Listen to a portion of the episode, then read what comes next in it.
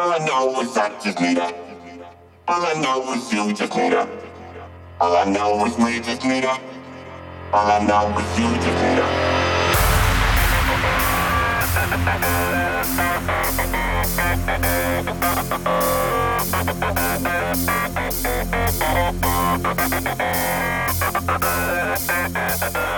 her.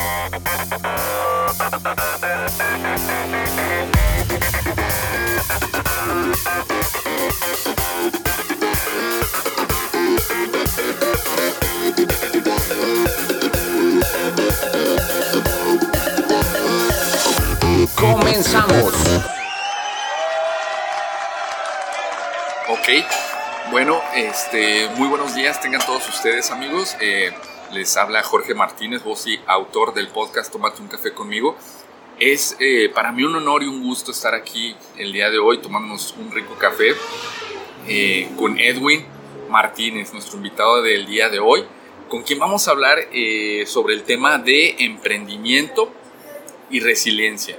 Edwin, mucho gusto qué bueno que estás aquí con nosotros. Seguramente de, esta charla saldrán muchos temas, una plática bien interesante, bien padre, que inclusive ya empezamos unos, unos cuantos minutos antes y dijimos, no, sabes que ya vamos a empezar a grabar porque esto está bastante interesante. Eh, bienvenido. Este, y bueno, eh, ¿quién es Edwin Martínez? Bueno, antes que nada, Jorge, este, muchísimas gracias por la invitación. La verdad es que ya había seguido tu, podcast y me, me, interesaba todo lo que prácticamente abarcabas. Este, bueno, mi nombre es Edwin Armando Martínez, como tú lo comentas. Eh, soy emprendedor, soy empresario joven. Actualmente tengo una empresa que se dedica a la cuestión de tecnologías de la información, específicamente en el área de comercio electrónico e innovación para empresas y emprendimientos también. También actualmente soy el secretario de la Comisión de Empresarios Jóvenes de Coparmex Aguascalientes y me encargo de llevar también la, parte de este, gestión con los socios y la vicepresidencia de la comunicación a nivel local de todo lo que viene siendo Coparmex Aguascalientes en la cuestión de jóvenes. Excelente. Para las personas que nos escuchan y quizá ya hayan escuchado sobre Coparmex, ¿qué es la Coparmex? Ok, sí, mira, Coparmex es un sindicato de afiliación este, voluntaria. Prácticamente nosotros representamos a un grupo de empresarios, a todas las empresas que se vayan sumando. Nosotros tenemos la finalidad de poderlos representar en diferentes actividades, tanto, sociales como políticas, sin embargo, dentro de Coparmex existen diferentes comisiones y una de ellas es la de, la de comisión de, empresarios jóvenes. Aquí, ¿qué es lo que hacemos?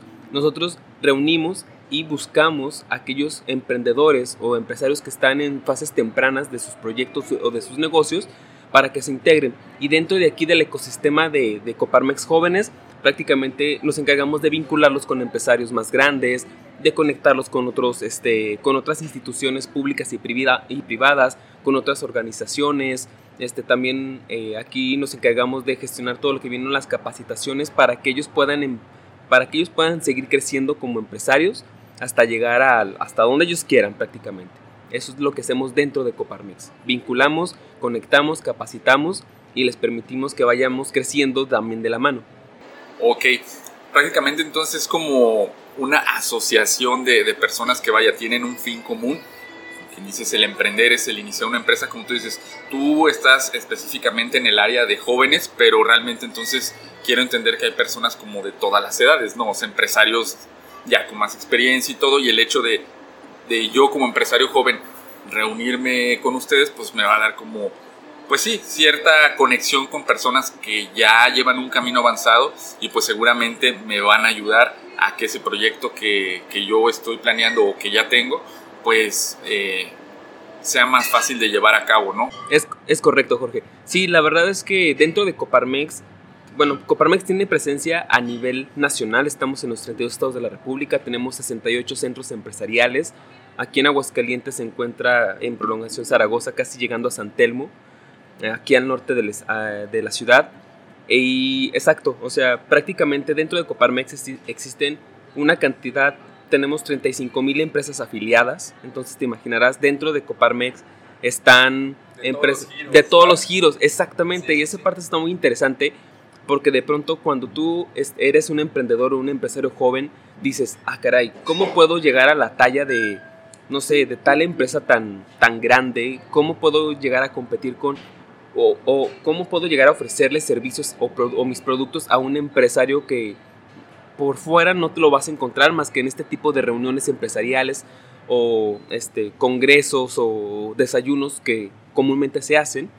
Entonces, es el, el, networking, ¿no? exactamente. Y fíjate que esta parte, esta parte que tú comentas de networking es como que nuestro punto clave. La verdad es que dentro de la comisión, de manera mensual y bimestral, tenemos reuniones empresariales. Existen otras comisiones dentro de Coparmex. Está, la, por ejemplo, la de, la de seguridad, la de anticorrupción, la educación, la laboral, la legal, la fiscal, la de salud, este, la de asuntos internacionales y demás. Te estoy hablando solamente las que hay aquí en el estado de Aguascalientes. Pero a nivel nacional existen otras, otras comisiones que es lo que se encargan de, por ejemplo, en caso de que quieran desarrollar un proyecto en conjunto o quieran lanzar una iniciativa para desarrollar, no sé, digamos, un centro comercial o quieren este, adecuar un fraccionamiento y demás, pues tú dices, ok, yo traigo esta capacidad o, o yo me dedico a esta parte, pero qué mejor que te reúnas con los empresarios haciendo este networking natural. Y esto es nosotros lo que propiciamos. Eh, lo que queremos es que nuestros socios tengan esta apertura y que les sea más fácil de llegar a las empresas más grandes, a los corporativos, a, las, este, eh, a los negocios que dices, ¿cómo pudiera yo llegar con ellos? Y, que y lo que se me hace increíble es que de pronto estás en una reunión de Coparmex y, y estás sentado con, con los directores, con los CEOs, con los encargados de finanzas, con los encargados de recursos humanos, o sea, con las personalidades que pueden tomar decisiones. Y esto es lo increíble. Hay una anécdota bien interesante. Hace aproximadamente un año y medio antes de que empezáramos con toda la cuestión de la pandemia del COVID, hicieron una reunión en una universidad aquí del estado. Este, fui como, como representante de la Comisión de Empresarios Jóvenes y en ese instante tenemos un proyecto para poder trabajar de manera en conjunto con todas las universidades del estado estábamos apenas como que eh, aplanando el proyecto, ¿no? Toda, digo, ya se llegó pandemia, lo tuvimos que aplazar un poco, apenas lo vamos a retomar. Y dije, sería increíble que me pudiera sentar con los directores o con los rectores de las universidades. Por hacerles del destino, llego a la reunión, este, pues pura gente ya grande, yo tengo 28 años, pura gente de, de 35 para arriba. Y de pronto, eh, cuando se empiezan a presentar los que estábamos en la mesa de trabajo, me empiezan a decir, ah, oye, yo soy tal persona, tal, tal, yo soy rector de esta universidad. Oye, yo soy el rector de esta universidad. Tenía prácticamente a cinco, de las, a cinco rectores de las universidades más grandes aquí del estado sentados en la misma mesa en la que yo estaba. Para que, te des, para que te des cuenta de todo lo que podemos o todo lo que hacemos dentro de Coparmex, que era lo que tú comentabas, esta, esta carnita, el, networking, como tú dices. Bien, pues mira, vamos a empezar eh, definiendo eh, la cuestión del emprendimiento. Yo encontré por ahí una, una definición que me gustó mucho y dice, el emprendimiento es una filosofía de vida que permite a las personas ser capaces de vencer retos y tener éxito en lo que se propongan. Un joven emprendedor es una persona positiva, creativa, proactiva y productiva que con pasión propone e implementa soluciones innovadoras que generan valor social y económico para su comunidad y país. Un joven emprendedor con sentido humano no exige al gobierno o a la sociedad que le resuelva sus problemas, sino construye alternativas para resolver sus propias necesidades y las de su comunidad. En pocas palabras, el emprendedor no pide, sino produce y comparte con los demás. ¿Qué te parece esta definición? Para ti, ¿cuál es la definición de, de emprendedor? O sea, porque vaya, como que siento que es un término así súper usado hoy actualmente, o sea, mm, ya cada quien podrá decir, ay, esto sí es emprender, esto no es emprender, oye, esto no es que seas empresario, esto sí es. Este, a mí me parecía muy curioso, alguna vez me acerqué a una de estas empresas de como de mercadeo en red. Voy a omitir el comercial, nada más así lo voy a decir, ¿no? Y este, por ejemplo, ahí les dicen a las personas que se afilian para vender los productos de esa empresa, les dicen tal cual, les manejan la cuestión como de, pues tú ya eres, eres un empresario, así les dicen. A mí eso, o, no, no me cuadra, este, o sea, yo digo, no eres un empresario, eres un ah, para mí eres un empleado de esa empresa, ¿no? Eh, tiene muchas cosas buenas ese tipo de negocios. La educación, o sea, que reciben ahí, híjole, o sea, en lo que es ventas, marketing. Yo por eso estaba ahí. O sea, porque las reuniones, todo eso, no manches, ahí leí muchos libros, muchas cosas. Eso está muy padre. Pero, por ejemplo, no coincidía yo en la cuestión de, oye, pues no, no eres un empresario, o sea, estás vendiendo productos de alguien más, te facilitan el método, las herramientas, etcétera pero no eres un empresario, cabrón. O sea, pero así, así se los venden y, y ahí los ves, no, sí, soy empresario, tal, y, y, todo esto. Entonces, para ti, ¿qué, ¿qué, es el emprendimiento? ¿Qué es un empresario? Eh, ¿Cómo lo podrías definir este, con tus palabras, a tu experiencia? Ok, fíjate Jorge que tocaste muchos puntos bastante importantes y que también he visto y que he tenido la oportunidad de platicarlo. Y bueno, me voy por partes. Lo primero, para mí, ¿qué es, qué es emprendimiento? ¿Qué es un emprendedor? Punto número uno, un emprendedor no tiene que ser joven. O sea, piensan que por estar, que por ser emprendedor necesitas tener de 20 a 30 años. Desde luego que no, o sea, puedes ser, puedes ser emprendedor en cualquier etapa de tu vida, puedes emprender en cualquier situación en la que tú te encuentres, puede ser una muy buena, muy mala, salen proyectos de situaciones muy, muy malas o muy de, eh, de momentos incómodos o de momentos clave que pasan en tu vida. Pero realmente, ¿qué es un emprendedor? Para mí un emprendedor es una persona con visión y que quiere trabajar algo para entregárselo algo y resolverle la vida, o bueno, al menos una cuestión de su vida a otras personas. Es muy sencillo, es una persona con visión, con trabajo, que le gusta, que quiere atender un problema y proponer una solución. Y no proponerla, sino solucionarla o ayudarte. Exactamente. Entonces, de hecho, varias de las personas con las que he tenido la oportunidad de poder compartir, en efecto, dicen, oye, es que yo soy emprendedor o yo soy empresario. Híjole, ¿y qué haces? Ah, pues mira, la verdad es que hago esto, eh, no sé, compro una sandía y la revendo al triple, ¿no? Pues no, la verdad es que eso no es un emprendedor, eso no es ser un empresario, tú eres, un negociante, nada más. Eres, es más, eres, eres un revendedor, eres un retail, nada más. ¿Sí? Y ahora que se ha puesto tanto de moda esta palabra de emprendimiento, de emprendedurismo y, demás este, ajustes a la palabra original, la verdad es que, uno, para que te catalogues como un emprendedor, debes de desarrollar un proyecto, un producto, un servicio.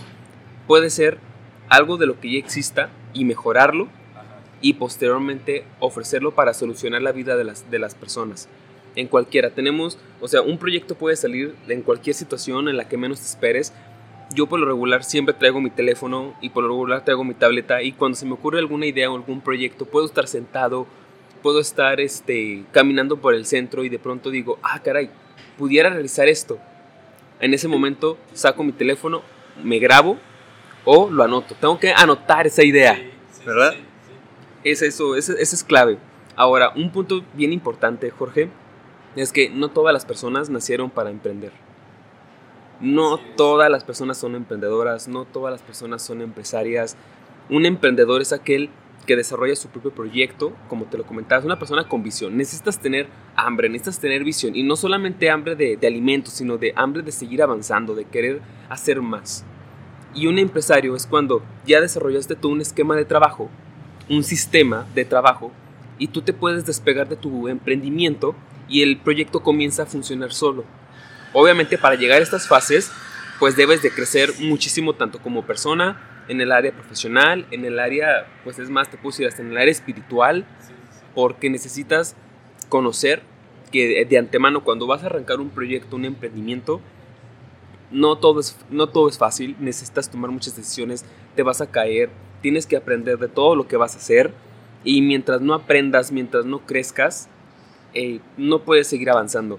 Porque no es para todos. Yo creo que es cuando yo hablo de este tema, las personas se quedan así de que, ¿cómo es posible? Me estás diciendo que no soy emprendedor o que no voy a ser empresario y, y se lo toman personal. Y no, la verdad es que para ser un emprendedor, te digo, necesitas, uno, desarrollar un proyecto, un servicio o proponer alguna solución.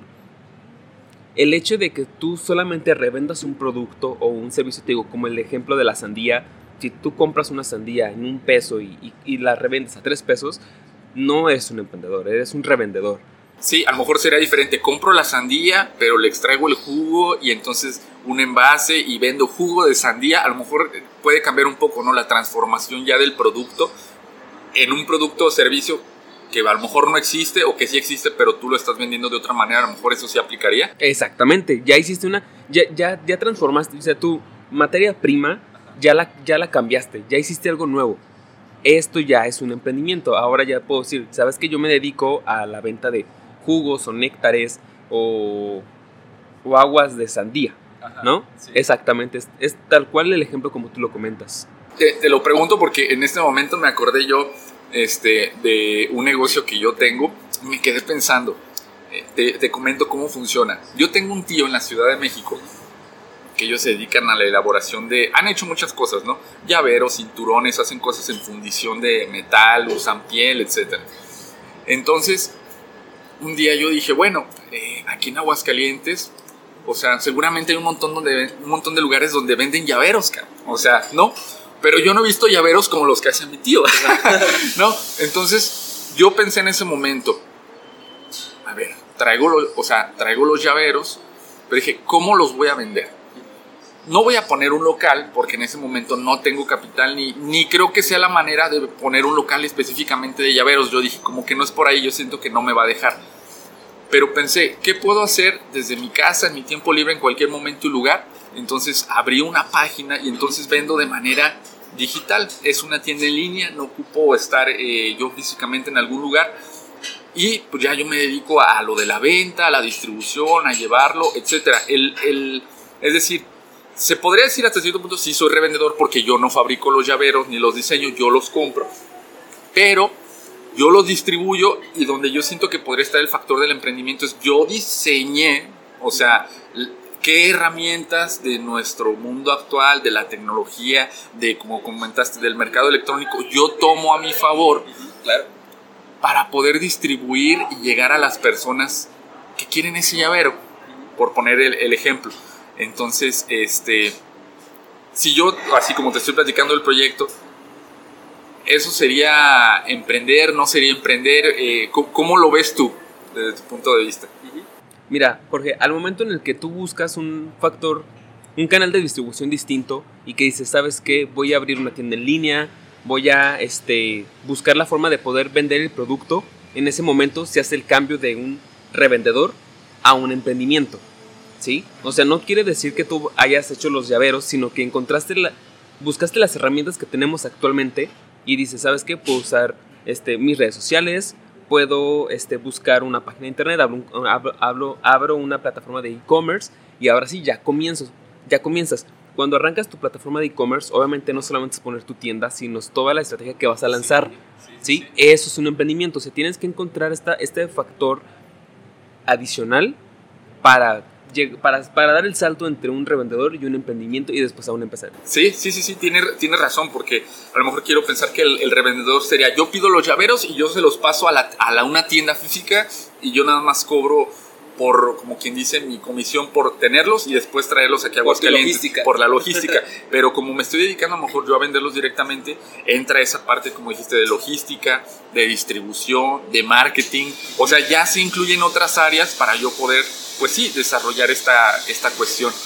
Bien, este, dice, hay tres tipos de jóvenes o, o, de personas aquí dentro del mundo del emprendimiento y, y ahorita mencionaste, esto no es para, para todos, ¿no? Eh, todos tenemos así como ciertas habilidades, ¿no? Claro. no todos somos buenos para todo y si bien por ejemplo yo puedo decir, híjole, y la verdad, a mí me encanta la música, me gusta la música cuando fui a estudiar a México, tuve clases de piano. Pregúntale al maestro, me acuerdo del de profesor Vicente Gazano, al cual le, le, mando un fuerte abrazo. O sea, traigo, tengo las manos tiesas. o, sea, o, sea, por mucho que me pusiera, me gustaba, realmente me apasionaba, le echaba ganas y todo.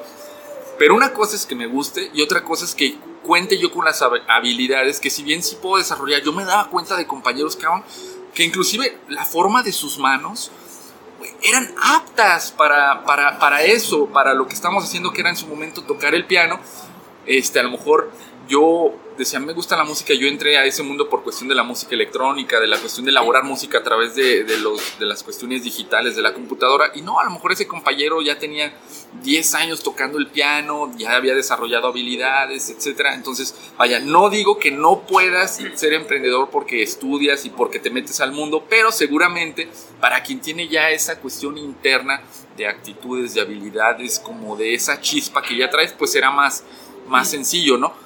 Entonces dice, hay jóvenes a los que no les interesa emprender, hay jóvenes que sí son emprendedores y hay jóvenes que son emprendedores y que no lo saben, ¿no?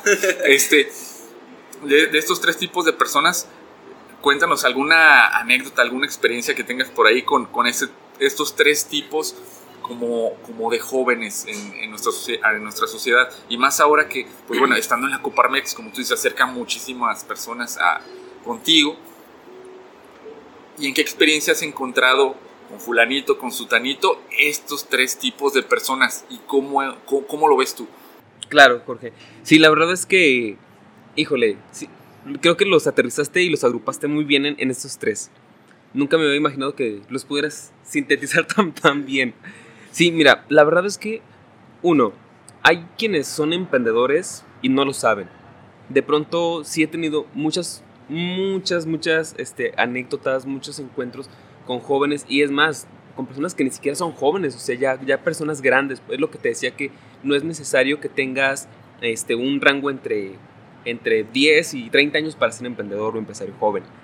Y de pronto, fíjate que esta persona sabía hacer bastante bien unos, este, eran unos pasteles, eran como unos tipos cupcakes y demás.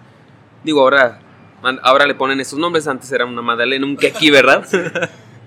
Entonces, era increíble porque los fabricaba y, y, los vendía solamente a las personas que estábamos a su alrededor, a los amigos, a la familia.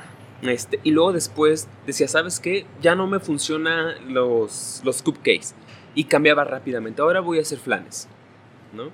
Y empezaba, y los desarrollaba, y luego buscaba a, personas dentro de su círculo de amistades que les pudieran revender, o sea, les daba los, los planes para que los pudieran vender y obviamente ellos sacarse una ganancia mínima, pero sí tener un ingreso extra. Y luego decía, ah, caray, ¿no sabes qué? Los planes ya no me funcionan. Ahora voy a hacer este, gelatinas de otro tipo. Y durante un largo tiempo me di cuenta que, o sea, hacía un proyecto, no le funcionaba, o se cansaba, se aburría, y decía, ya, no, ya, ya, no lo quiero, ¿no? Ya, me, ya me aburrí. Y lo cambiaba y luego hacía otro producto y luego lo cambiaba y luego ahora hacía pasteles y ahora sí, o sea, y se lo fue llevando.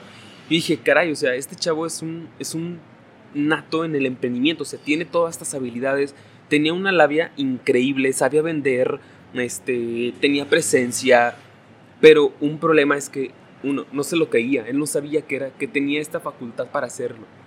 Y cuando yo le digo, oye, ¿sabes qué? ¿Por qué no te, no sé, o sea, por qué no te, no pones al menos un, un, una mesa fuera de tu casa y arrancas y no solamente los vendes cada 15 días o hasta que te hacen pedidos, porque cada vez que vendía, cada vez que hacía, vendía, era un hecho. Entonces yo decía, caray, ¿por qué no te atreves y comienzas, uno, vende por internet?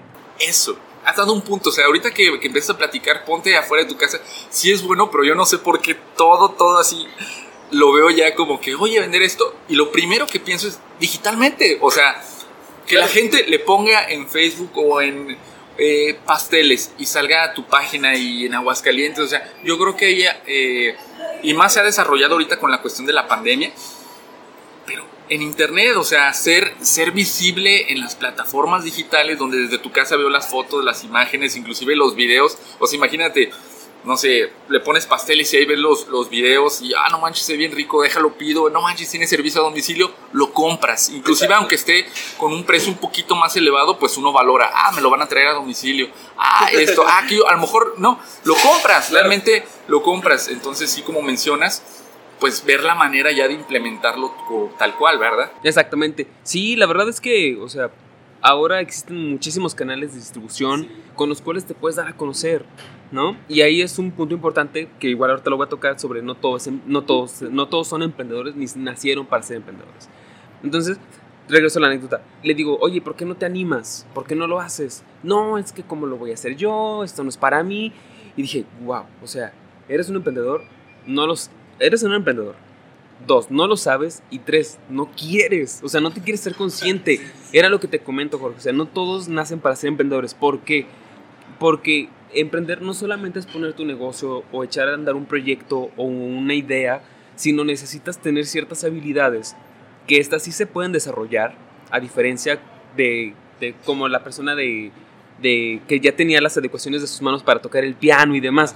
O sea, puedes tener todo el conocimiento técnico, todo el conocimiento este, para ejecutar, para diseñar un producto, un servicio, pero si no tienes estas capacidades de resiliencia, que era lo que te comentaba en el, en el, al inicio, o sea, si no hay resiliencia, si no hay liderazgo, si no hay fortaleza mental, este, si no hay trabajo en equipo y todas estas cosas de que, que todos los coaches te dicen y te lo pintan bien bonito y piensas que, ah, cuando yo tenga todo esto voy a poderlo hacer.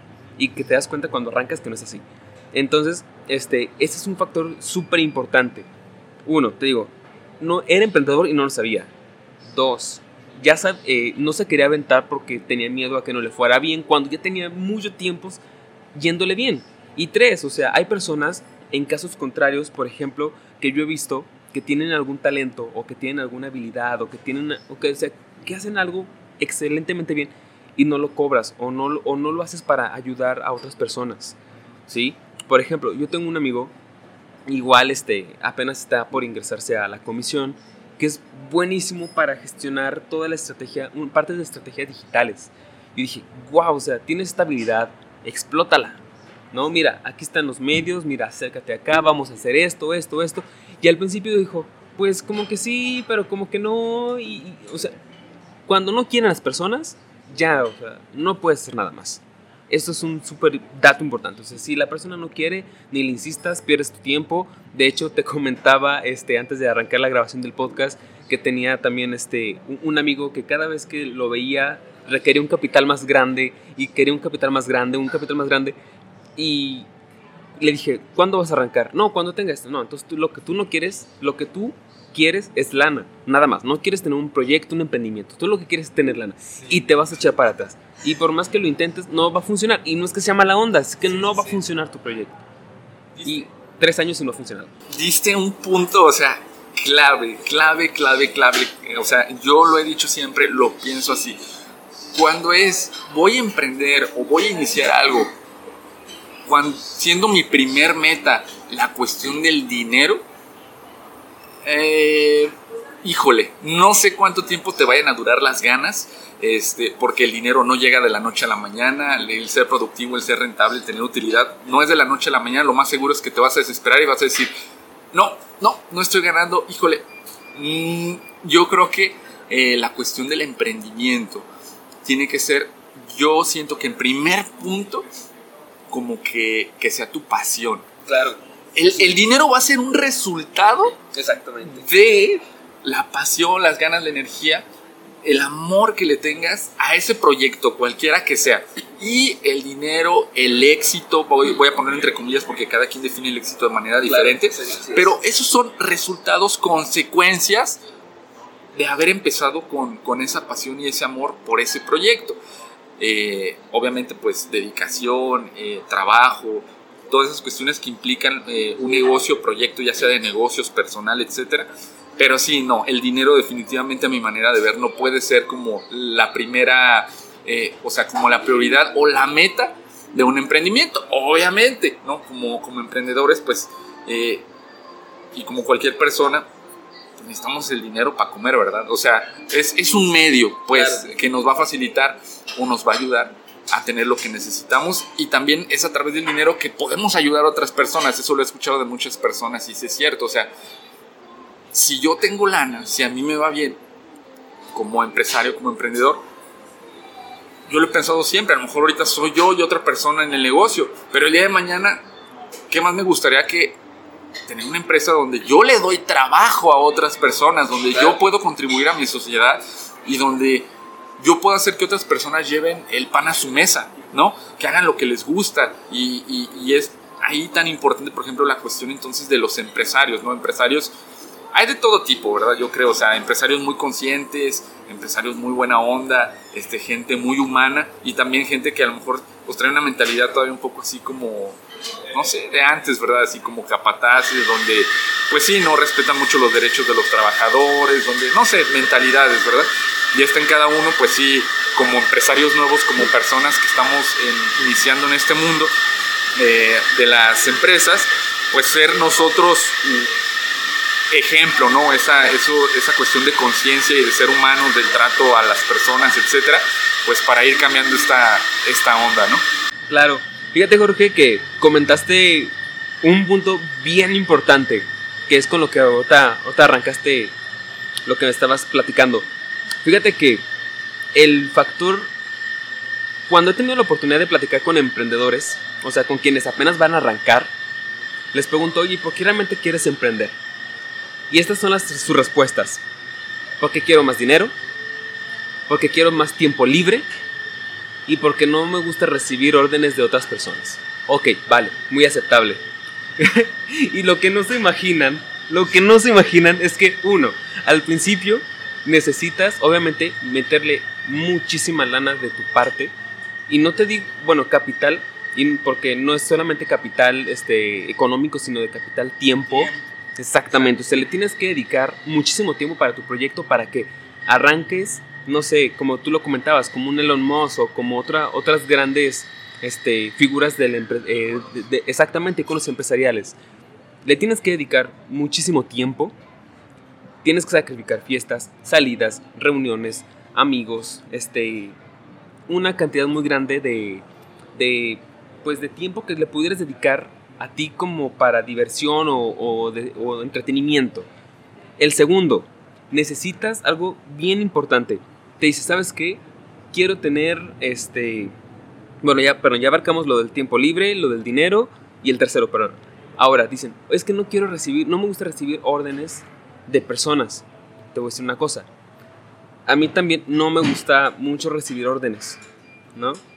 O sea, pero y no, y no quiere decir que no las recibas, sino que ya sabes qué es lo que tienes que hacer y tú mismo las ejecutas. Digo, todos este, arrancamos, todos tenemos este, eh, diferentes proyectos y demás. Hay ocasiones en las que sí me tiene que decir, oye, tienes que hacer esto, tienes que hacer lo otro. Vale, pero yo ya sé qué es lo que tengo que hacer y yo tomo mi iniciativa. Y el otro factor muy bien importante es que una vez que ya estás dentro de este giro emprendedor empresarial, no tienes un, no, no tienes un jefe, tienes tantos jefes como clientes tengas. Y esto es bien interesante. Oye, ¿por qué quieres inventar? Ah, es que quiero tener este más tiempo quiero tener más dinero y no quiero recibir órdenes. Yo les digo, yo cuando los ve, los escucho y los ve, y les veo, les digo, ay, cosita, no te imaginas a lo que te vas a enfrentar, porque acá obviamente si no si en la empresa o en el proyecto en la que tú trabajes, donde tú eres empleado, que no está mal, todos arrancamos, necesitas agarrar experiencia, necesitas aprender cómo hacer las cosas y cómo no hacer las cosas. Y necesitas equivocarte, es un hecho. Entonces, cuando llegas de este lado, dices, ah, caray, te puedes hacer tonto en el trabajo, en la empresa en la que te, te tienes contratado y estás empleado, y no pasa nada, recibes un sueldo mes con mes, quincena con quincena, semana con semana.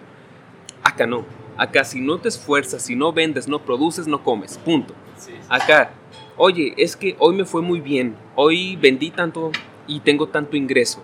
Ok, vale, aquí está, aquí está el resultado de, tu, de tu trabajo, de tu esmero. Pero claro, o sea, también han habido muchísimas ocasiones en las que, oye, vámonos de fiesta, vámonos con la familia, vámonos, digo, ahorita por cuestiones de cuarentena, pues, pues han disminuido pero cuando estás arrancando la verdad es que es dormirte tarde, despertarte muy temprano, este, trabajar horas extras y hay quienes dicen, ay, es que ya no me está gustando y lo dejan. Como tú dices, es, la pasión es parte fundamental de lo que estás haciendo. Si no le tienes pasión, si no te gusta lo que estás haciendo, mira, fíjate que hace, hace unos días el presidente de la Comisión de Empresarios Jóvenes este, compartió una imagen y dice, si no te genera ingresos, si no te causa placer y si no te genera orgasmos, no es para ti. Punto. o sea, si no te genera alguna de estas tres cosas, no es para ti. Entonces, este, digo, él, él lo enfocaba mucho a la cuestión empresarial.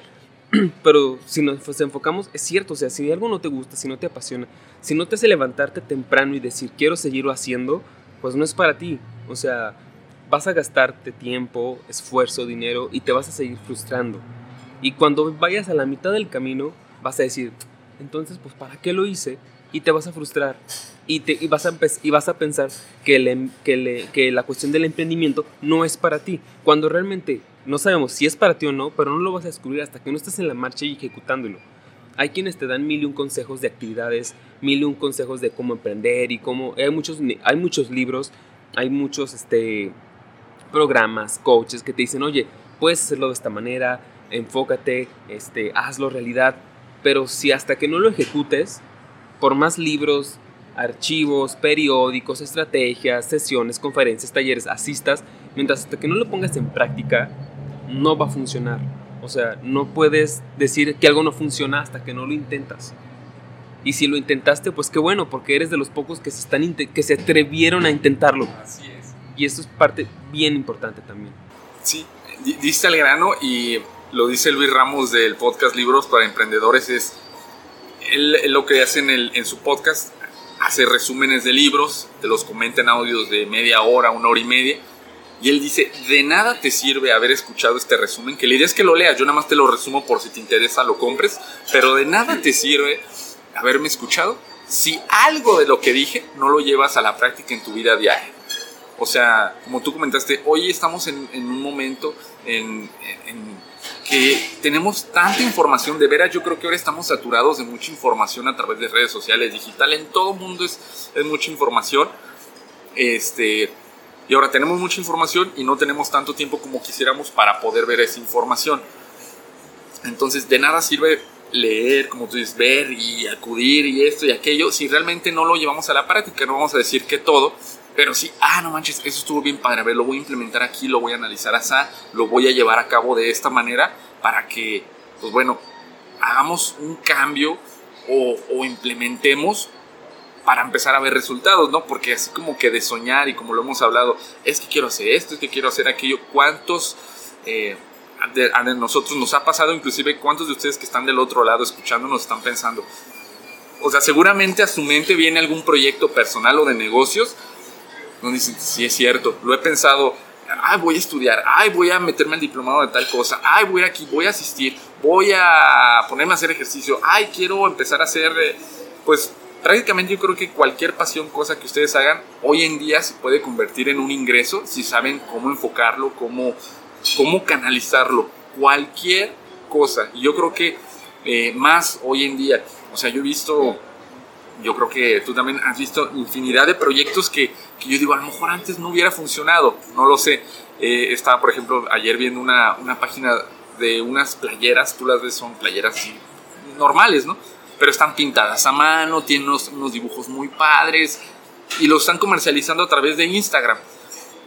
O sea, ¿y qué hace esta persona? Es una persona que le gusta el arte, que le gusta pintar y la verdad es que yo sí compraría una playera de esas porque me, las vi y dije, órale.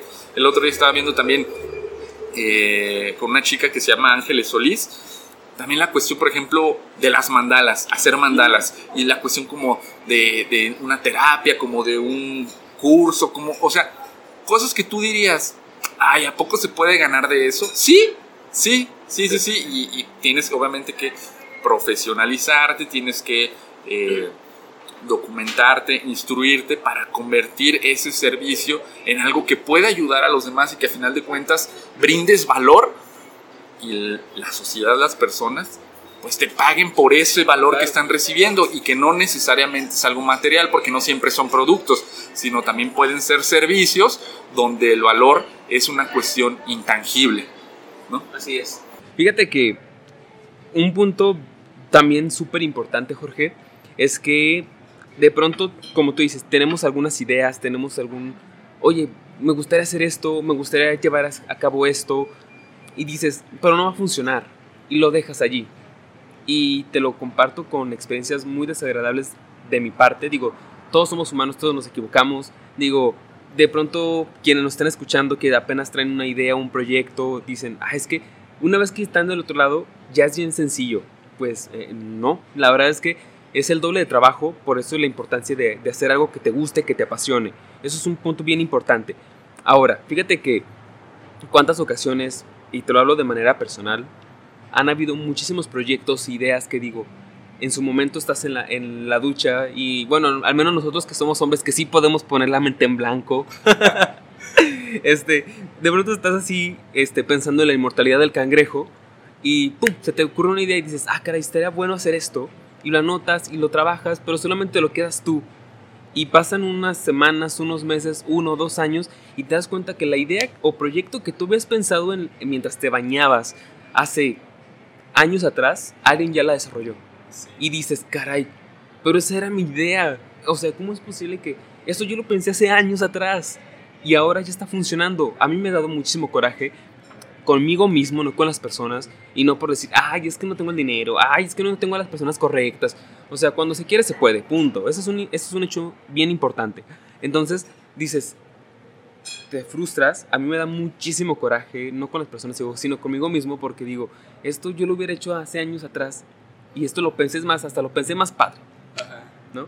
Y, y una persona que arrancó, es más, arrancó sin nada, con nada y de la nada, lo hizo realidad y ahora está teniendo mayor ingreso, ahora está este, en ese momento cuando tú dijiste, ¿cómo lo voy a comercializar? Eso no se puede vender, nadie me lo va a comprar. De pronto lo ves y al menos digo, a mí me da mucho coraje conmigo porque digo, yo lo pensé hace años y esto se los quiero dejar igual como parte de experiencia y anécdota que por más grande y descabellado el proyecto, idea este, que tengas, nada más es cuestión de que lo enfoques y no quiere decir que este, tengas que aventarte todos los libros de Taylor para ver los procesos de administración y estrategias de mercadotecnia y ventas, capital humano, este, finanzas, contabilidad y demás. No, solamente es que le des un, generes un producto mínimo viable, o sea, una, un, un, prototipo, como le dicen, ¿verdad? Un prototipo para que lo puedas testear y saber si va a funcionar el proyecto o no. Pero ya tienes la iniciativa y recuerda, el que pega primero pega dos veces hay algunas cuestiones de las leyes de la marca que puedes trabajarlas y explotarlas muy bien para poder este, generar estrategias.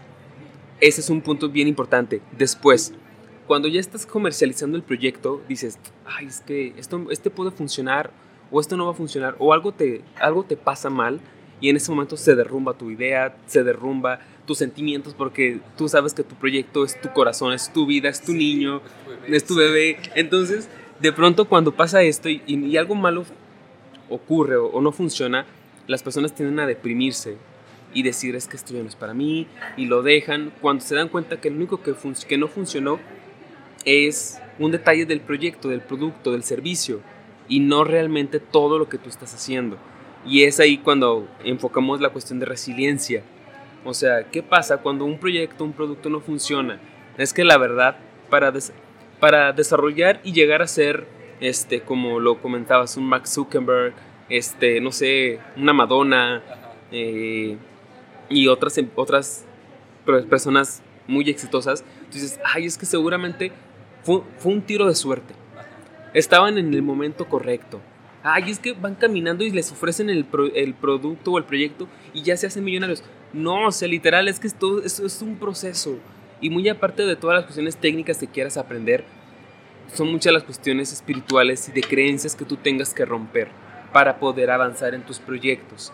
Y esto esta clave es bien importante, yo lo aprendí no hace mucho, eh, yo llevo aproximadamente 10 años en este ámbito, he sacado productos, proyectos más pequeños, cada vez van aumentando y, van dando más valor y demás, pero o sea, hasta que no fortaleces esta cuestión emocional, hasta que no aprendes a, sobrellevar el fracaso, a que una demanda no te va a derrumbar, a que un proyecto no funciona y de pronto pues ya no sirves para esto. Es, algo natural, pero aquí depende de tu capacidad para decir, de esto me levanto, de aquí me agarro y para atrás ni para agarrar vuelo. O sea, avanzar.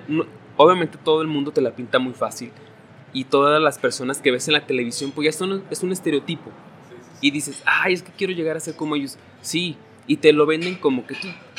A mí, en lo particular, no me gustan esas conferencias o con eso donde you can do it, tú puedes hacerlo. Y pónganse y salten y brinquen y, y ahora digan todos, sí podemos. Porque la verdad es que la, la verdad es que no es así. O sea, te vas a tropezar muchas veces, te vas a, este, a caer, vas a decepcionar. Cuando te das cuenta que el problema es un factor, o sea, es algo, es algo minúsculo con todo lo que tú hiciste.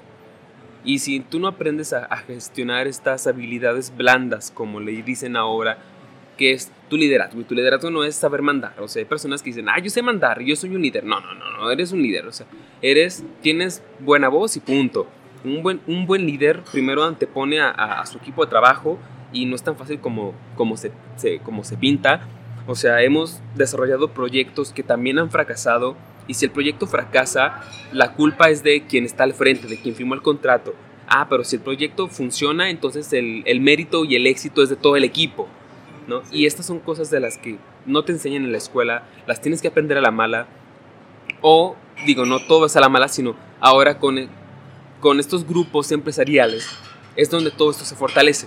Todo esto es lo que vemos, todo esto es lo que te das cuenta que así como tú que eres empresario joven o que tienes un proyecto que estás arrancando y piensas que tú eres la peor persona cuando fracasaste o que eres la peor persona para llevar negocios, te das cuenta que hay personas que están que realmente tienen problemas y problemas fuertes y aún así, se aún así se deciden arrancar algo.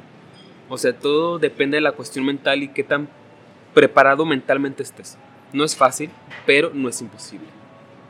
Este, es bien importante, como lo mencionas, esa cuestión de que no siempre las cosas van a funcionar como, como esperamos, ¿no? Pero lo importante es avanzar y sobre el camino, pues sí encontrar alternativas. Ayer escuchaba este, un, podcast donde decía, sí, para cualquier proyecto que tengas, elabora un plan, más o menos una estrategia, pero esta persona sugería, no hagas un solo plan. O sea, si haces el plan ideal, que normalmente en esta vida tan cambiante y, cotidiana, pues no todo está controlado. O sea, se van a aparecer en el camino un montón de circunstancias y cosas que no, va, no, van a estar en nuestras manos y que vamos a tener que sortear. Dice esta persona, haz tres planes, A, B y C. A es el plan, haz de cuenta como si nada se te fuera a atravesar en la vida y todo va a salir como tú creías. El plan B, donde probablemente algo se te atraviese, pero aún y con eso vas a avanzar en tu proyecto. Y el plan C, donde de plano las cosas no se están dando, pero aún y en ese plan se va a ver un pequeño resultado. Y entonces desde esta persona, en tu día a día, ve viendo, ah, no manches, podemos estar aplicando el plan ahorita porque todo va como, como pensábamos oye, se me atravesó esto, no pares, no digas, ay, no, no, ya no funcionó, no, vete ahora al plan B o al plan C, adecúate a la situación, sigue avanzando, sigue avanzando, poco a poquito.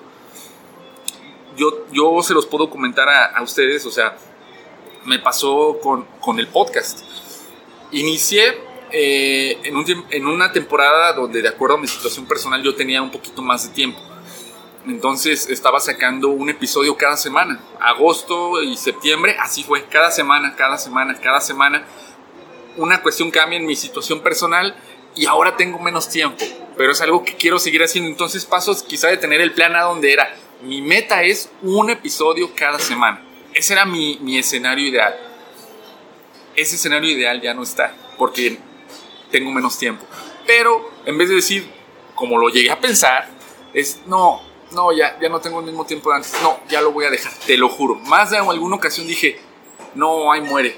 Neta, o sea, y quiero que lo sepan ustedes también que están del otro lado, porque a todos nos pasa, o sea, es mentira que no, no, no, yo siempre lo pensé así y me va de luz, no es cierto. Siempre en los proyectos, allá a medida que vamos avanzando, de acuerdo a lo que se nos va presentando, de repente sí te da el bajón, de repente sí dije, ay, no. Neta, a veces que me sentaba a escribir, a pensar que iba a hablar en el próximo episodio y todo, y hay veces eh, que, no sabía, que no tenía la pasión, que no te dan ganas. Y es muy cierto, y lo, lo platicaba con Susana eh, eh, Martínez, nuestra amiga escritora, el otro día. Es, date chance de que eso que te apasiona, que tanto te gusta, pues no, no siempre va a estar ahí presente. O sea, no es como levantarse todos los días y, sí, no manches, esto. No, date chance de relajarte, de separarte un poquito de eso, de agarrar perspectiva, de agarrar aire y de... Porque también en esos momentos es que ves o que puedes encontrar como las soluciones a los problemas, despégate un poquito, dedícale tiempo a otras cosas, a la recreación, a tu familia, salte un poquito de esa esfera del negocio, de tu proyecto, para volver a agarrar ese impulso, ¿no? O nuevamente decir, ah, y, y después de, de, este tiempo que me separé un poquito, fue que dije, pues plan B, síguele dedicando tiempo para seguir en el proyecto. Y ahorita estoy sacando un episodio al mes, dos episodios al mes, de acuerdo a cómo me voy adaptando. Le idea es seguirle invirtiendo tiempo para subir episodios más seguido. Pero ya me agarré a, a decir, lo voy a seguir haciendo.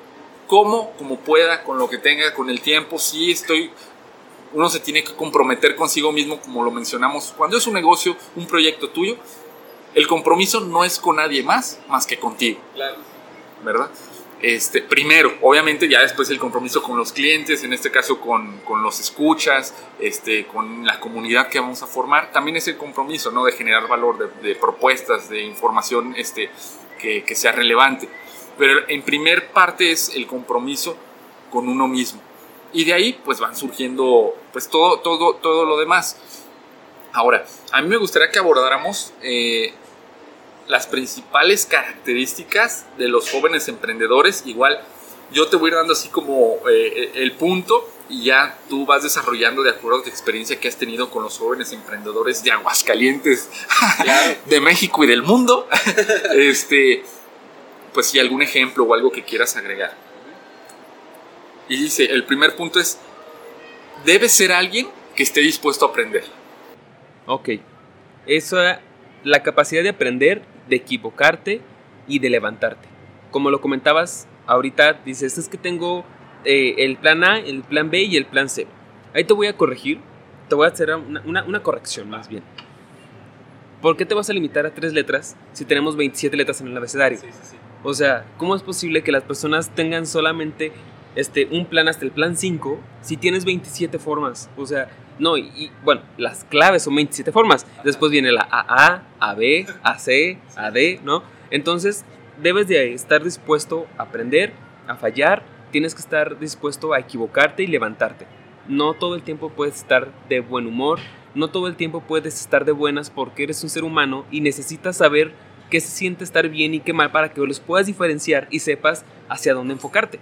¿Sí? O sea, si, no, si nunca has probado la tristeza, ¿cómo puedes saber que estás teniendo felicidad?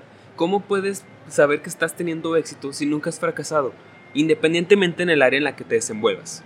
Eso es un hecho. O sea, si no estás dispuesto a aventarte, a equivocarte, caer y levantarte, pues la verdad es que en el ámbito de emprendimiento emprendedor, sinceramente no es para ti. Aquí no solamente es como las, la capitalización bursátil de las empresas que todo el tiempo van para arriba, van para arriba, van para arriba. Claro que no. Y más cuando tú eres el dueño o el director o el fundador. O sea, no todo el tiempo vas a estar bien, no todo el tiempo puedes estar este, contento, no todo el tiempo puedes estar ganando, sino que es una curva de emociones, es una curva de economía, es una curva de tiempo y que necesitas tú saber enfocarte para que puedas aprender y puedas seguir avanzando. Si no estás dispuesto a estas cuestiones, la verdad es que no puedes aventarte en el ámbito emprendedor ni empresarial. Yo resumiría esto que, que acabas de mencionar con tres letras eh, y, y, tres palabras que son H, F, A. Y es H, hago, F, fracaso, A, aprendo. Hago, fracaso y aprendo. De hecho, en la, en la semana subí a, a, al Insta donde me encuentran como arroba Jorge MTZFeed. Eh, ¿Cómo te encontramos, Edwin, en Insta? Aprovechando que Aprovechando estamos con las redes sociales.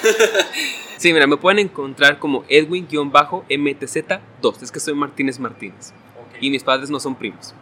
Digo, porque me han preguntado. Oh, ok, así nos pueden encontrar en redes sociales. Ahí subí una imagen donde pongo tal cual eso. Hago, fracaso y aprendo. Realmente para generar como ese, le puse en, en, esa publicación, ese círculo virtuoso, pues realmente hay que aprender de, porque si es hago, fracaso, hago, fracaso, o sea, nos, en esas, nos encasillamos en esas dos primeras partes, pues está cañón, no estás tropezando con la misma piedra. Ahí la cuestión es aprende para que no te vuelva a pasar X o Y situación nuevamente o que si te vuelva a pasar pues no sea con la misma eh, situación, la misma gravedad y que poco a poco vayas mejorando y evitando, sorteando esos obstáculos. Quisiera hacer aquí un paréntesis en la cuestión del aprendizaje yo creo que a la mayoría de los emprendedores ya nos queda claro y es una, en la vida real aprendes un buen de cosas que no te enseñan en la escuela y hoy en día con tanto avance en la información, etcétera, hoy yo creo que toda tu vida vas a tener que estar aprendiendo toda. O sea, Así yo es. creo que esa cuestión de quizá de otras generaciones donde ya, ya salí de la universidad y ahí jamás, y ahí me quedo, jamás volví a agarrar un, un libro, no me actualicé, no seguí tomando talleres, diplomados, etcétera. Yo creo que eso ya se quedó en el pasado y quien, quien lleva su formación así, pues muy respetable, pero yo creo que pues ahí profesionalmente y en el camino, pues nos vamos a adelantar los demás, ¿verdad? O sea, tenemos que seguir documentándonos, leyendo, aprendiendo, informándonos, pues para, como lo comentas, ser una mejor persona en todos los niveles, ¿no? Este espiritual, profesional, familiar, o sea, hay un buen de áreas en las que podemos aprender y desarrollarnos. Voy a ir al segundo punto, claro. sobre las características de los jóvenes emprendedores y es tener confianza en lo que deseas emprender. Ok. Híjole, esto es sumamente indispensable, la verdad. ¿Cuántas, ¿Cuántas ocasiones las personas tienen algún proyecto y dicen, ah, es que no va a funcionar, no es así, o hasta que tenga esto lo voy a lanzar, o ¿cómo, cómo, cómo voy a desarrollar yo un proyecto si nunca he tenido éxito en la vida? y de pronto te das cuenta que lo único que te hacía falta era que creyeras en ti mismo. Es, no es fácil, desde luego. O sea, no, yo en esta charla no quiero decirles desde como todos los demás, de que tú puedes, si es posible. No, hay cosas que no son posibles, la verdad. O sea, sí, y, no, y no quiere decir que como no sean posibles, no las hagas, sino cambia, cambia al siguiente plan, ¿no? Entonces, este punto bien importante, ¿cómo vas a saber o cómo puedes desarrollar tu confianza? te lo voy a platicar algo así súper rápido. De pronto, cuando estamos en este ámbito o, estás emocionado y dices, ¿sabes qué? Voy a hacer un podcast cada semana, ¿sí? este, realmente necesitas ir desarrollando una serie, de una serie de facultades o habilidades mentales, mejor dicho, para que puedas decir, ahorita estoy en ceros y después estoy en uno. Tengo, un, tengo una escucha, tengo dos escuchas, tienes tres escuchas. De pronto tienes cero escuchas otra vez, pero es un día o es una hora y al día siguiente tienes 10 y luego tienes 20 y luego tienes 5, luego tienes 4, luego tienes 100 y luego 200 y así te vas. O sea, la verdad es que, punto bien importante, para desarrollar un proyecto, una idea, en efecto, necesitas, no, no necesitas saber que va a funcionar, sino necesitas querer que funcione. Y eso es punto, punto clave. La verdad es que no todos los proyectos van a, van a salir como nosotros lo queremos pero tenemos que enfocarnos y tenemos que estar dispuestos al cambio para que el proyecto funcione. Y si tú no estás abierto a, estas, a estos mundos tan cambiantes y más ahora con cuestión de pandemia, si no estás adaptado, si no estás eh, consciente y no estás este, de todo corazón a que funcione, la verdad es que te vas a venir prácticamente para abajo. Porque no sabes en qué momento está funcionando y en qué momento no está funcionando. Y, aún y funcionando, yo me quedo pensando, no, no necesariamente hay que dejar ese proyecto, eh, vamos, esa relación, ese negocio, cuando ya está de la chingada. Puede inclusive, yo creo que estar funcionando y que te des cuenta que ese proyecto, ese negocio, esa persona ya no va por el mismo camino que tú, ¿no? Y pueden estar bien, pero darte cuenta que aquí hay un parteaguas. Este, podemos poner un, un ejemplo así súper claro Mentalistas, eh, un podcast hermano de aquí de la ciudad de Aguascalientes, eh, era un proyecto que a mí me fascinaba, o sea, a mí me encantaba, me encanta, pero ellos llegaron a un momento que, que o sea, yo dije, qué conciencia, donde dijeron, nosotros llegamos hasta los 100 episodios y cerramos el ciclo. De hecho, el 9 de, enero de este año fue que hicieron un evento aquí en el hotel Marriott y ahí cerraron el ciclo de mentalistas como podcast. Cada uno sigue eh, Baruch, Charlie, Geras, eh, y, el otro chico no, no, no recuerdo cómo se llama, León, León Rivas, este, cada uno sigue con sus proyectos independientes. Algunos, uno me parece arquitecto, eh, Geras y Charlie tienen la cuestión del proyecto de Niños los Burritos, este, así conocido aquí en Aguascalientes también por la cuestión del emprendimiento. Baruch eh, trabaja en una empresa, me parece se llama Copreser, o sea, cada uno sigue con sus proyectos. Eh, mm, Charlie por ahí ya vi que abrió su canal de YouTube, también su podcast, cada uno siguió independientemente. Quiero pensar, fíjate, ese proyecto iba muy bien. Si ellos querían, podían seguir con el podcast X cantidad de tiempo, pero no, decidieron cerrar un ciclo y decir, vaya, ahora cada quien independiente, y no porque fueran mal, o sea, la amistad iba bien, este, los, el proyecto a mí me gustaba, iba bien, yo, yo diría, no, ¿por qué pararon ese proyecto? Pero también, o sea, es válido, va bien, pero sabes que hasta aquí cada quien va a seguir con su proyecto. Entonces yo creo que lo mismo pasa con un negocio. Si va mal o si va bien, puede llegar un momento en que digas, ay, güey, puse una cafetería tengo tres años, cinco años con ella, pero sabes que ya no va por ahí, ya como que yo siento que lo mío va por acá, le voy a invertir, pues a lo mejor tal cual no la vas a dejar, este, hazlo que alguien más lo atienda, no sé, pero también se vale decir, sabes que no, no es por este camino, ya mejor le voy a invertir este, a este lado, ¿no? Y, es, y esa cuestión del cambio, ¿no? Sí, de hecho, igual, este, un punto también súper clave, que es para complementar lo que tú me estás diciendo, es saber en, saber en qué momento retirarse también es ganar. O sea, debes de saber en qué momento o puede ir muy bien, o puede decir, ¿sabes qué? Ya no me gusta, o ya, como lo comentas, ya no va por el lado en el que quiero que vaya, o ya no tiene, ya no tiene esos valores con los que comparto yo, etcétera. Saber en qué momento decir, ¿sabes qué? Como en las relaciones, saber en qué momento retirarse también es ganar. Entonces, no, no tienen por qué decir, ah, es que si lo dejo es que soy un perdedor o no funciona. No, solamente date cuenta que posiblemente ya no tienes esa conexión. Te digo, si no te motiva, si no te mueve, por, sea, por mucho, por poco, si ya no es, entonces es mejor que lo sigamos este, dejando y que evoluciones tú como persona. O sea, no quiere decir que vaya a estar mal, sino que es una forma de trascender. Como, tú lo, como tú lo dijiste, o sea, como tú lo dijiste, o sea, ¿qué nivel de conciencia en el que sabes que son 100, son 100 episodios del podcast y aquí lo dejamos? No quiere decir que el proyecto no funcione exactamente, sino también en saber en qué momento retirarse.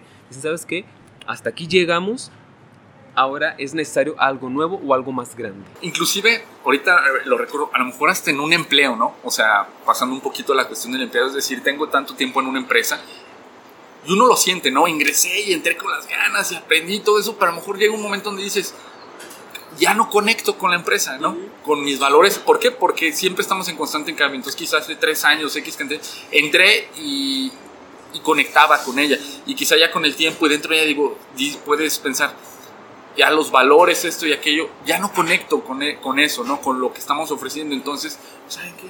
O sea, adiós, gracias. No siempre nos tenemos que ir mal. ¿no? Ni tenemos, no, no, no, que me corran. No, pues entonces ya empezar a funcionar de una manera, se podría decir, pues tóxica, ¿no? En las relaciones de cualquier tipo, interpersonales, laborales o, o de negocio. Este, el siguiente punto dice, su mente e ideas deben ser innovadoras. Sí, es clave, es sumamente indispensable, aunque fíjate que aquí hay un error que me he topado con muchas personas. Dicen, es que yo quiero hacer un proyecto o un producto o un servicio que no existe antes. Y o quiero o, no me voy a o no voy a arrancar hasta que no eh, eh, cree la novena maravilla del mundo. Y hasta ese momento me voy a decidir y voy a, y voy a, y voy a conectar o me voy a lanzar. La verdad es que recordemos que la palabra innovación es hacer algo de manera distinta, simple. Y si te quieres adentrar al ámbito empresarial emprendedor, necesitas llevar una propuesta de valor diferente. Y esto es porque la, la mayoría de las empresas, esto es a modo de anécdota también, cuando empezó la pandemia hace un año, este, nosotros nos dedicamos a la cuestión de estrategia digital. En, en Cambridge nosotros hacemos todo lo que ayudamos a las empresas digo, aprovechando el, comercial, este... ¿Cómo se llama la empresa? Cambric. Cambric. ¿Y cómo, cómo podemos encontrar la página, en, no sé, en redes sociales o en tu página? ¿Cómo? www.cambric.com, en Instagram también, en Facebook también. O sea, tenemos... ¿Es Cambric? Digo, me lo deletreas porque quizá la última parte no me queda claro si es C, K o cómo es. Sí, mira, es C-A-N-B-R-I-K. Sí, lo sé. Este... Can, como perro. Ajá. En inglés, y luego Brick. Brick. B-R-I-K. B-R-I-K. Sí, no, exactamente. Okay. Ahí rompemos el, la cuestión gramatical española, que es este MB, y aquí es NB. Eh, digo, ahí para, para tener este en el, en el entendido.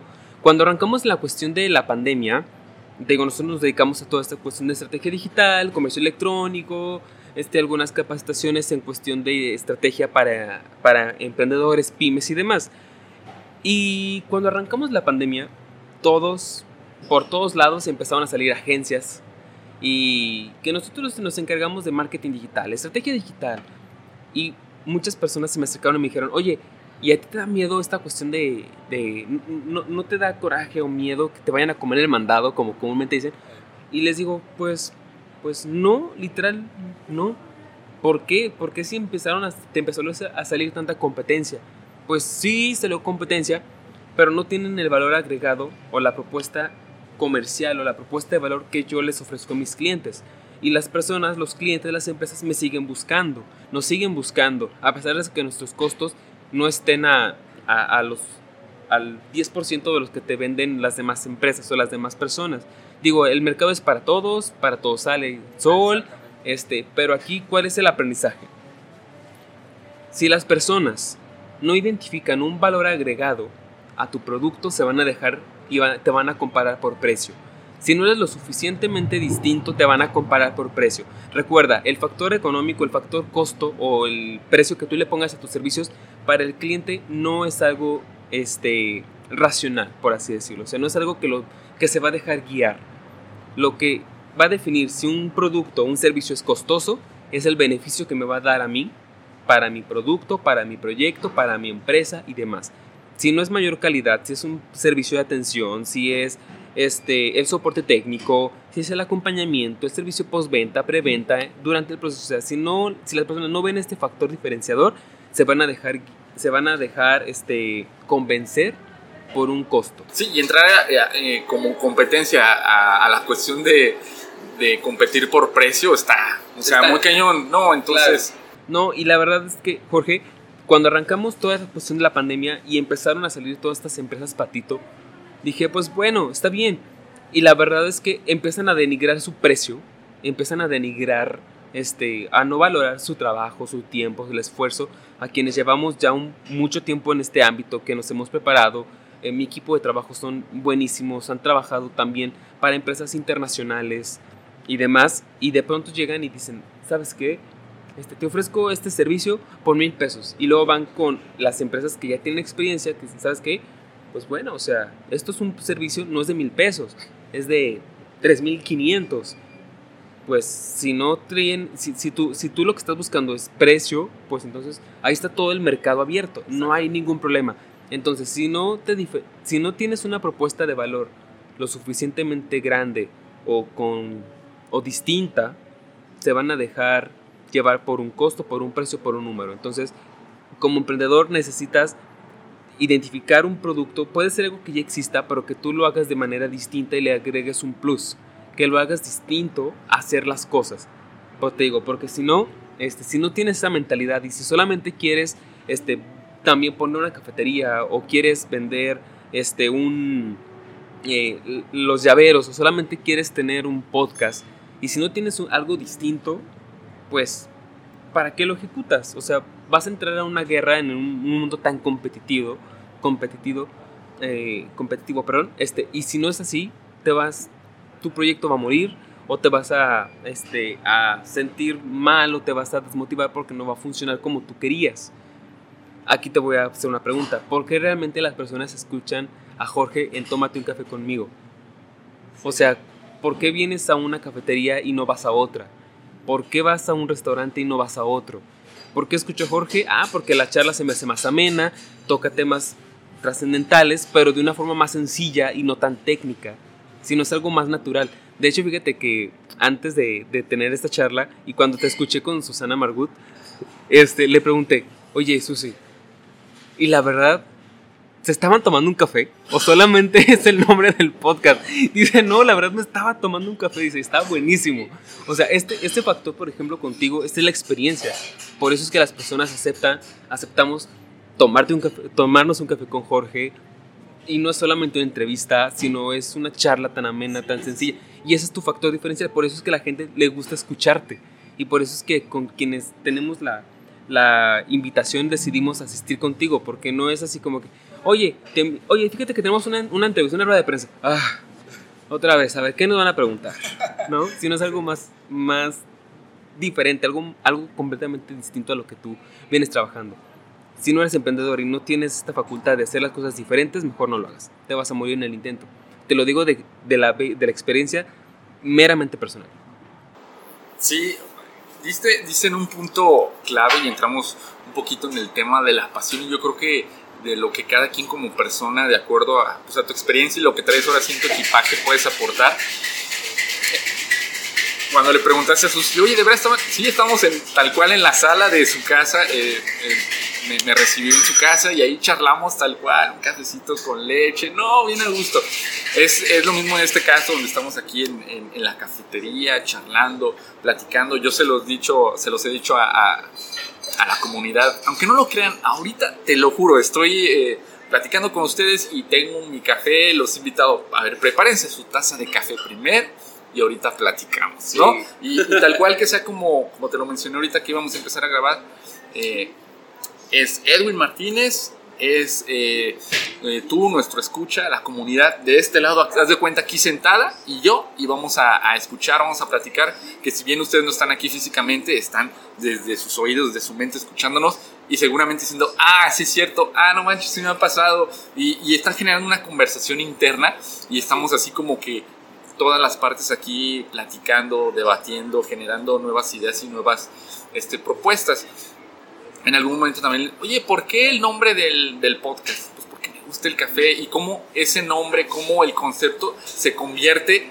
tangible en una experiencia con los invitados en el podcast y cómo a final de cuentas le da ese toque, ¿verdad? Diferente a, a, a todos esos podcasts que se están escuchando, cada uno con sus particularidades y digo, ahorita que estamos este, hablando de podcast, tú escuchas este, algún otro podcast, este, me gustaría que, compartieras con nosotros cuáles son tu, tus podcasts favoritos, de quién son, por qué los escuchas, como para que también las personas ahí puedan escuchar algo diferente, algo nuevo. Y, y ahorita yo les comparto, que ya seguramente saben a mí cuáles son los que me gustan, pero bueno, como, como cuáles serían los que a ti te laten. Ok, mira, uno que, uno que me gusta muchísimo es de... Se llama no me acuerdo si se llama Sergio Eulier, bueno, se, se apellido Eulier y se llama Aprendiendo a Emprender.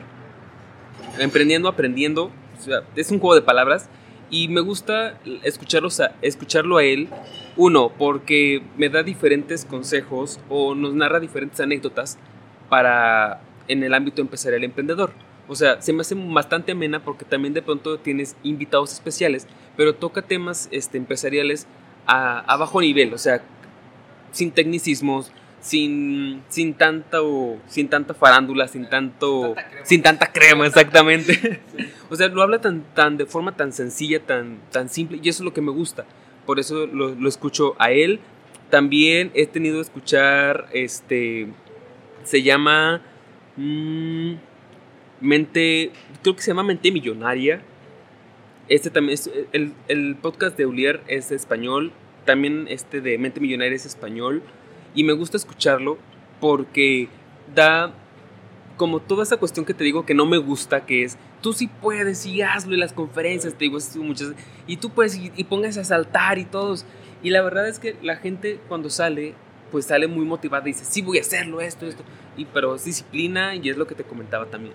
Entonces, en Mente Millonaria se me hace bastante interesante porque te dicen las cosas como son, o sea, ¿sabes qué? Mira, aquí tenemos a tal persona, este, ha pasado por esto, se hacen, o sea, para desarrollar, por ejemplo, tu resiliencia, vas a pasar por estas fases, no es sencillo, vas a caerte, vas a pensar que eres la peor persona del mundo, no hay problema, este, es adelante.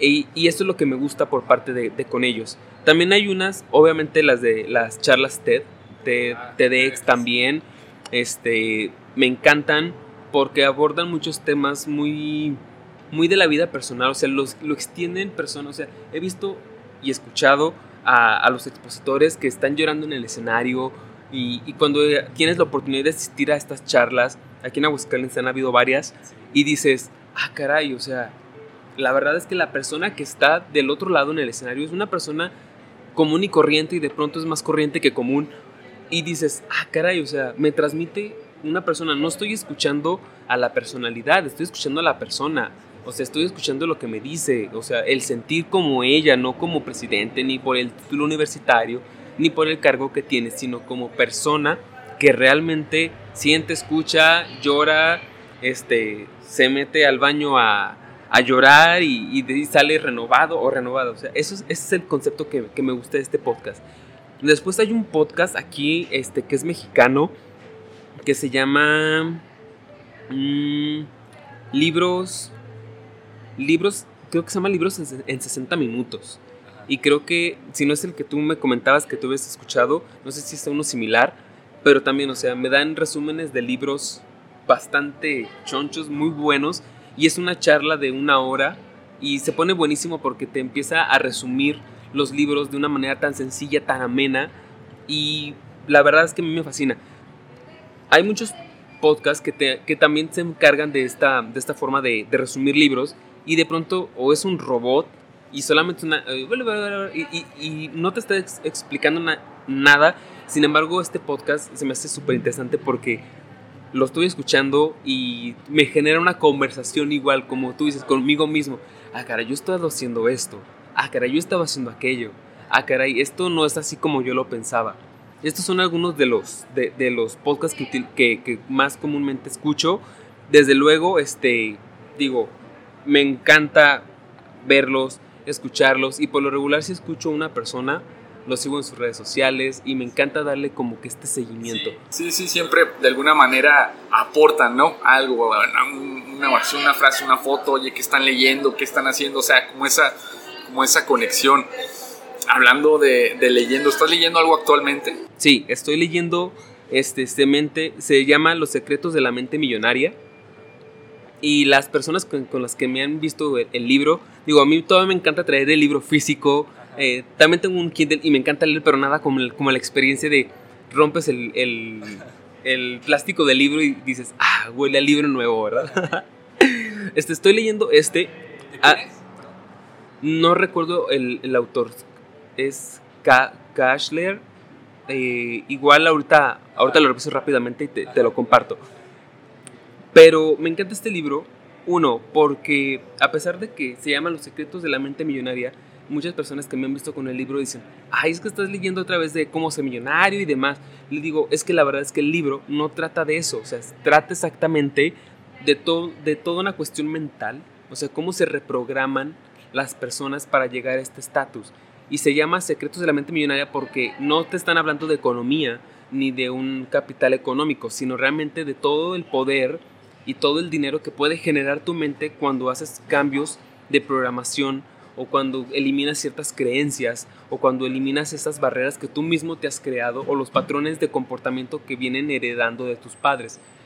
Algo igual que les comparto, este, yo no vengo de una familia empresarial, o sea, no vengo, es más, mi familia no es informática, mi familia este, tiene, se dedica a otras cuestiones legales, sí. digo, este, entonces cuando te vas adentrando, dices, ah, caray, a mí me enseñaron también y no creo que los padres sean malos, sino que quieran lo mejor para ti. A, ti, a mí me enseñaron todavía de, este, estudia, eh, ten una carrera universitaria, eh, consigue un trabajo estable y ahí dale, dedícate y hazlo crecer hasta que tengas una familia, tengas tus hijos, tienes una casa, después este, y se repite el patrón o de informática, o sea, nadie, absolutamente nadie en mi familia lo conoce, entonces, de pronto te vas creando con estas barreras o te vas creando estos paradigmas que de pronto son, e, son equivocados, o no equivocados, sino que están enfocados y que quieres cambiar, pero no puedes porque están arraigados en tu mente. Entonces, de eso se trata el libro. ¿Cómo puedes identificar aquellos patrones o aquellos, aquellos bloqueos que tú tienes que te están impidiendo seguir creciendo? Dice, eh, crecer no solamente en la cuestión económica, sino personal, trascendental, espiritual, físico, o sea, en todo aspecto. De eso, se, de eso se trata el libro. Digo, tiene un nombre muy, muy llamativo, obviamente lo que quieres vender, pero de eso se trata. Excelente. Bien, Edwin. Pues bueno, estamos llegando ya al final de, este episodio. Creo que tocamos los puntos así más importantes, claves eh, de la cuestión del emprendimiento y la resiliencia. Este, ¿Qué sería alguna frase, alguna lección, alguna experiencia, algo que nos quisieras comentar para cerrar así con broche de oro?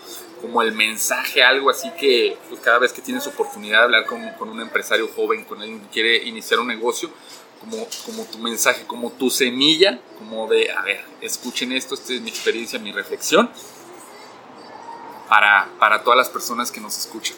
Ok, híjole, creo que quienes nos están escuchando y quienes seguramente nos van a escuchar más adelante eh, y escuchen esta frase van a decir, ah, es, es Edwin, es, es la esencia, ¿no? Y es bien sencillo. Son dos palabras. Ah, no, tres palabras. Es, sé la diferencia. Punto. Si realmente quieres hacer algo, si realmente quieres adentrarte o quieres emprender lo que tú quieras hacer, o sea, poner un negocio, iniciar una relación, este, comprar una casa, eh, estudiar una carrera, lo que sea, siempre distínguete, siempre sé tú mismo y siempre da un poco más de lo que tú, de lo que las personas esperan de ti. Si no eres igual, eres una persona más del montón. Digo, se escucha muy feo, pero es cierto. O sea, la, o sea, y no quiere decir que esté mal. No quiere decir que las personas este, que no tengan una visión similar a la tuya o que no tengan esta hambre de, de, crecer estén mal, sino son felices, tienen lo que tienen lo que tienen y con eso se sienten contentos y no aspiran a, nada más. Muy respetable su decisión. ¿sí? Pero la verdad es que sé la diferencia, es como mi estandarte. Si algo vas a hacerlo, pues que sea algo con un fin y que se logre diferenciar. Yo en lo particular no, no diseño ningún producto, no me meto a no me meto con este a propuestas de trabajos, a propuestas de negocios, ni con mi familia, no organizo, es más, digo, ahorita por cuestiones de pandemia, este pues se ve un poco limitado, pero la verdad es que si no vas a hacer un convivio en tu casa y no es diferente al que habías hecho de la ocasión anterior, pues no lo hagas. O sea, si no pasa, si no estás, este, si no quieres sobresalir y no quiere decir que sobresalgas, que tengas que aplastar a las personas, eso es parte bien importante. O sea, el hecho de que tú quieras sobresalir y que quieras crecer no significa que tengas que aplastar ni, llevar a, ni llevarte a nadie de, de, de, corbata, por así decirlo, o que quieras este, prácticamente eh, aprovecharte de situaciones, sino que realmente lo que tú quieras hacer tenga un valor agregado, que lo hagas y que te diferencies, que no digan, ah, mira, ese es una cafetería más, o es un podcast más del montón, no, sino que tengas este toque y que si lo quieres hacer es porque lo quieres hacer.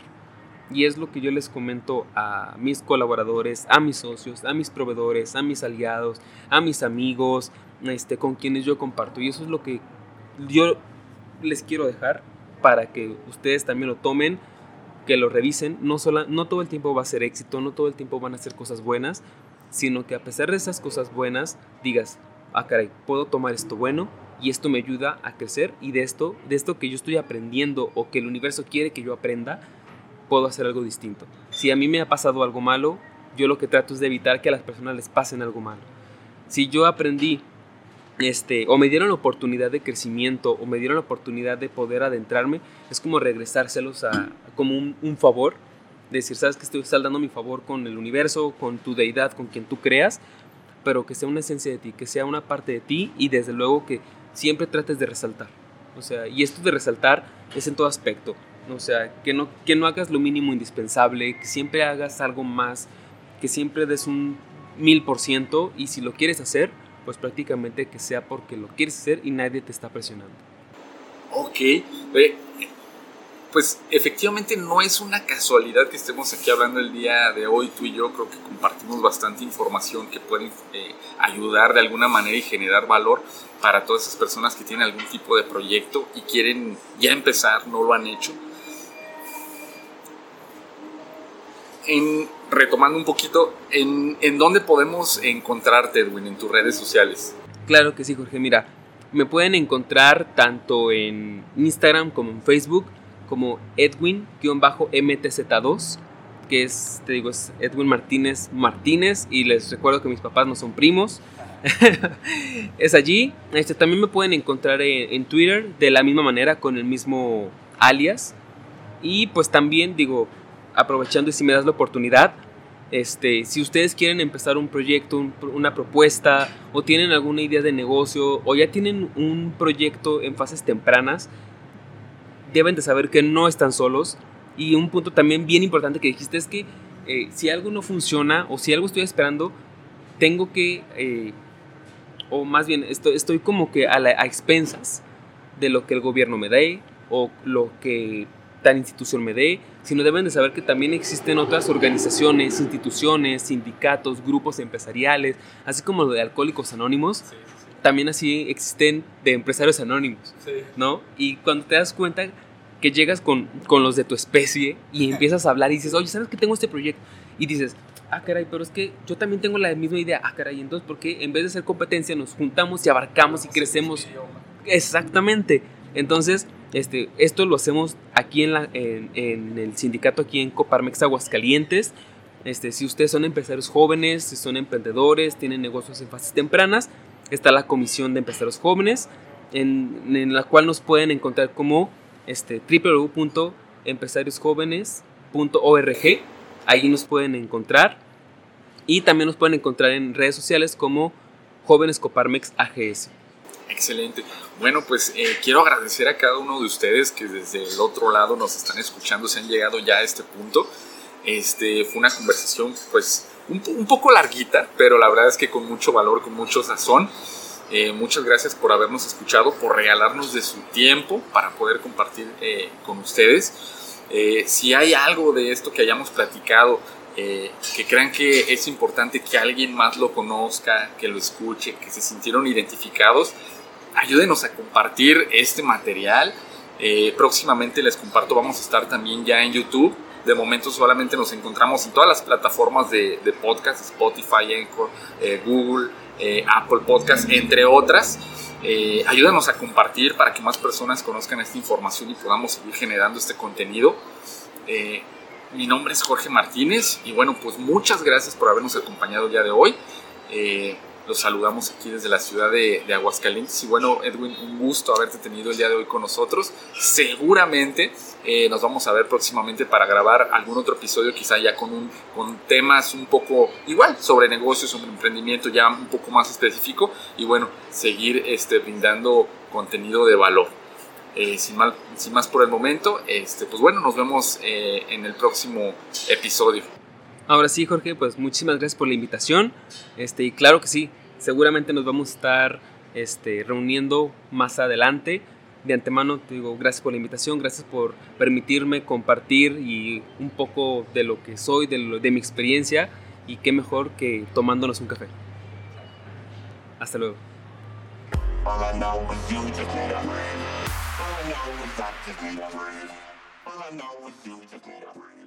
No olvides seguir el podcast en Spotify, Anchor, Apple y Google Podcast, donde lo encuentras como Tómate un café conmigo. Visitarme en Instagram, donde estoy como Jorge y Facebook, donde estamos como Tómate un café conmigo podcast. Si tienes alguna sugerencia sobre algún tema en especial, quieres darme tu opinión o simplemente quieres escribirme, hazlo. Respondo personalmente. Mi nombre es Jorge Martínez, deseo que tengas un excelente día y recuerda, Tómate un café conmigo y tu vida cambiará.